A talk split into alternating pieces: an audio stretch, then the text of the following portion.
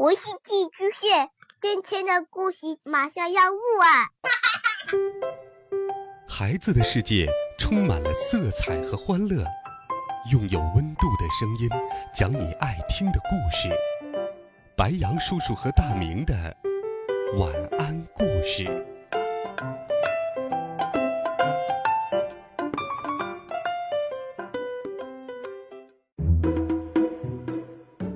小朋友们、同学们，大家好！又到了白杨叔叔给你讲故事的时间了。今天，白杨叔叔继续给你讲《西游记》的故事，继续来听《美猴王》系列故事第十五册《子母河》下。上一回我们讲到，孙悟空师徒四人来到了女儿国。不小心喝了子母河的水，唐僧、猪八戒肚子都鼓了起来。孙悟空多方打听，听说谢阳山的鹿胎泉可以解胎气，于是纵云来到了谢阳山。只见背阴处有一座庄院，庄院门口有一个老道人正在抚琴。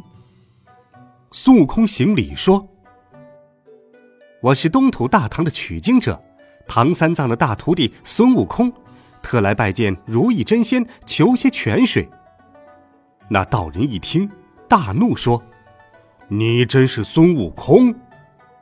孙悟空笑道：“君子行不更名，坐不改姓，哪里会有假呢？就是俺老孙。”如意真仙取出了如意钩。跳起来，高声说：“孙悟空，圣婴大王是我侄儿，我乃牛魔王的兄弟。你害我侄儿，我正没地方找你报仇，你倒来找我，还敢要什么水？”孙悟空说：“令侄儿随着观音菩萨做了善财童子，这是福气，怎么反怪起我来了？”如意真仙喝道：“你这泼猴，吃我一钩！”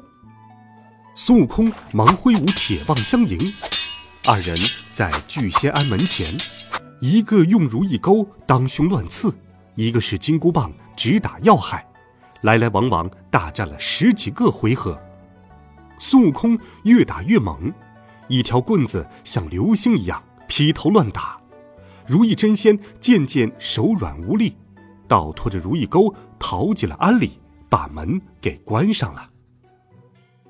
孙悟空拿着瓦钵赶到门前，一棒打破了庵门，闯了进去。只见如意真仙正趴在井栏上，孙悟空大喝一声：“呆！”举棒要打，那如意真仙虚晃一招，往后就跑掉了。孙悟空不去追他，赶紧找来吊桶打水。如意真仙又赶了回来。用如意钩勾住孙悟空的脚，往后一拖，把孙悟空摔了个嘴啃地。孙悟空爬起来，使铁棒就打，如意真仙却闪到了一旁，拿着钩子说：“看你能不能把我的水取去。”孙悟空喝道：“你过来，你过来，让俺老孙打死你！”孙悟空一打，如意真仙就跑；悟空一打水。如意真仙就跑来勾他的腿。孙悟空左手抡着铁棒，右手放下吊桶，如意真仙又来使钩，孙悟空一只手撑不住，又被他一勾，勾着脚打了个踉跄，连绳子带桶一起跌下井去。孙悟空心想：“嗯，俺得去叫个帮手来。”孙悟空两手空空的回了村里，唐三藏向徒弟哭诉起来：“徒弟呀，我这可怎么办呢？”孙悟空说：“俺是来叫沙师弟和我同去那聚仙庵，俺老孙和那厮敌斗，叫沙师弟去偷偷取了水来。”孙悟空从老婆婆家里借了吊桶和绳索，带着沙僧一同驾云而去。不一会儿，就到了谢阳山地界。他们按下云头，来到了聚仙庵外。孙悟空吩咐沙僧道：“师弟，你拿着吊桶绳索在一边躲着，等俺老孙出头索战。等我俩交战正浓之际，你趁机进去取水就走。”沙僧答应了。孙悟空提起铁棒，高叫道：“开门，开门！”如意真仙抖擞威风，挺着如意钩走出门来，喝道：“你这泼猴，泉水是我家的，就算是帝王宰相带着肥羊美酒来求，我也才会给一点点。你是我的仇人，还想白手来取？不给，不给！”孙悟空喝道：“你这妖怪！”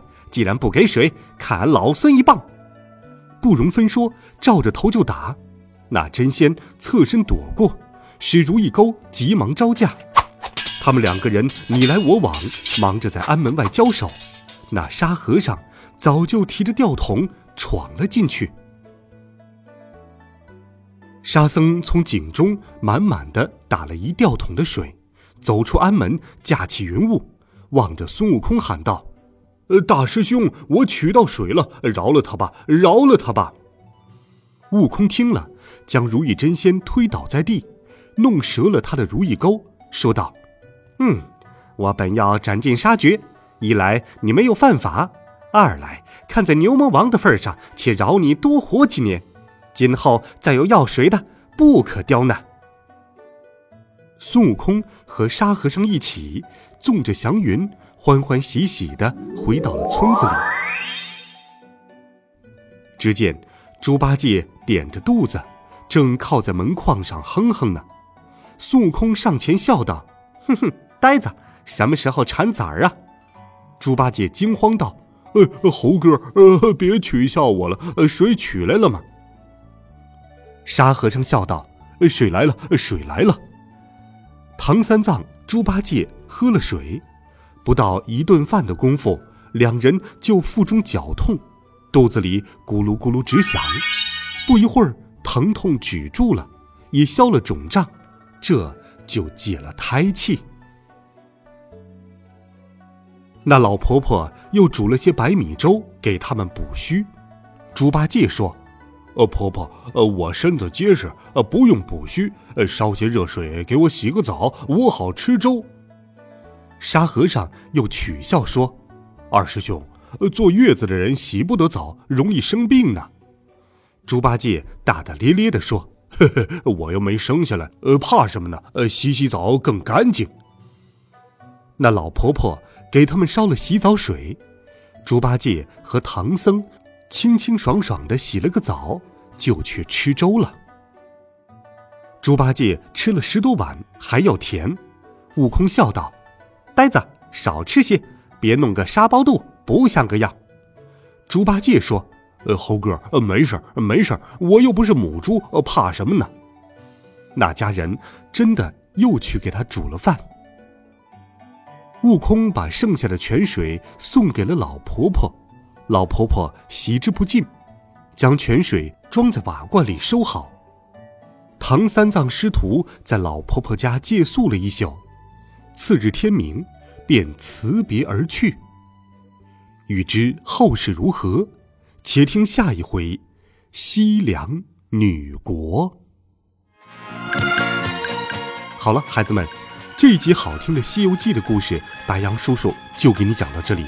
希望你能够喜欢，温暖讲述，为爱发声。我们明天见，晚安，好梦。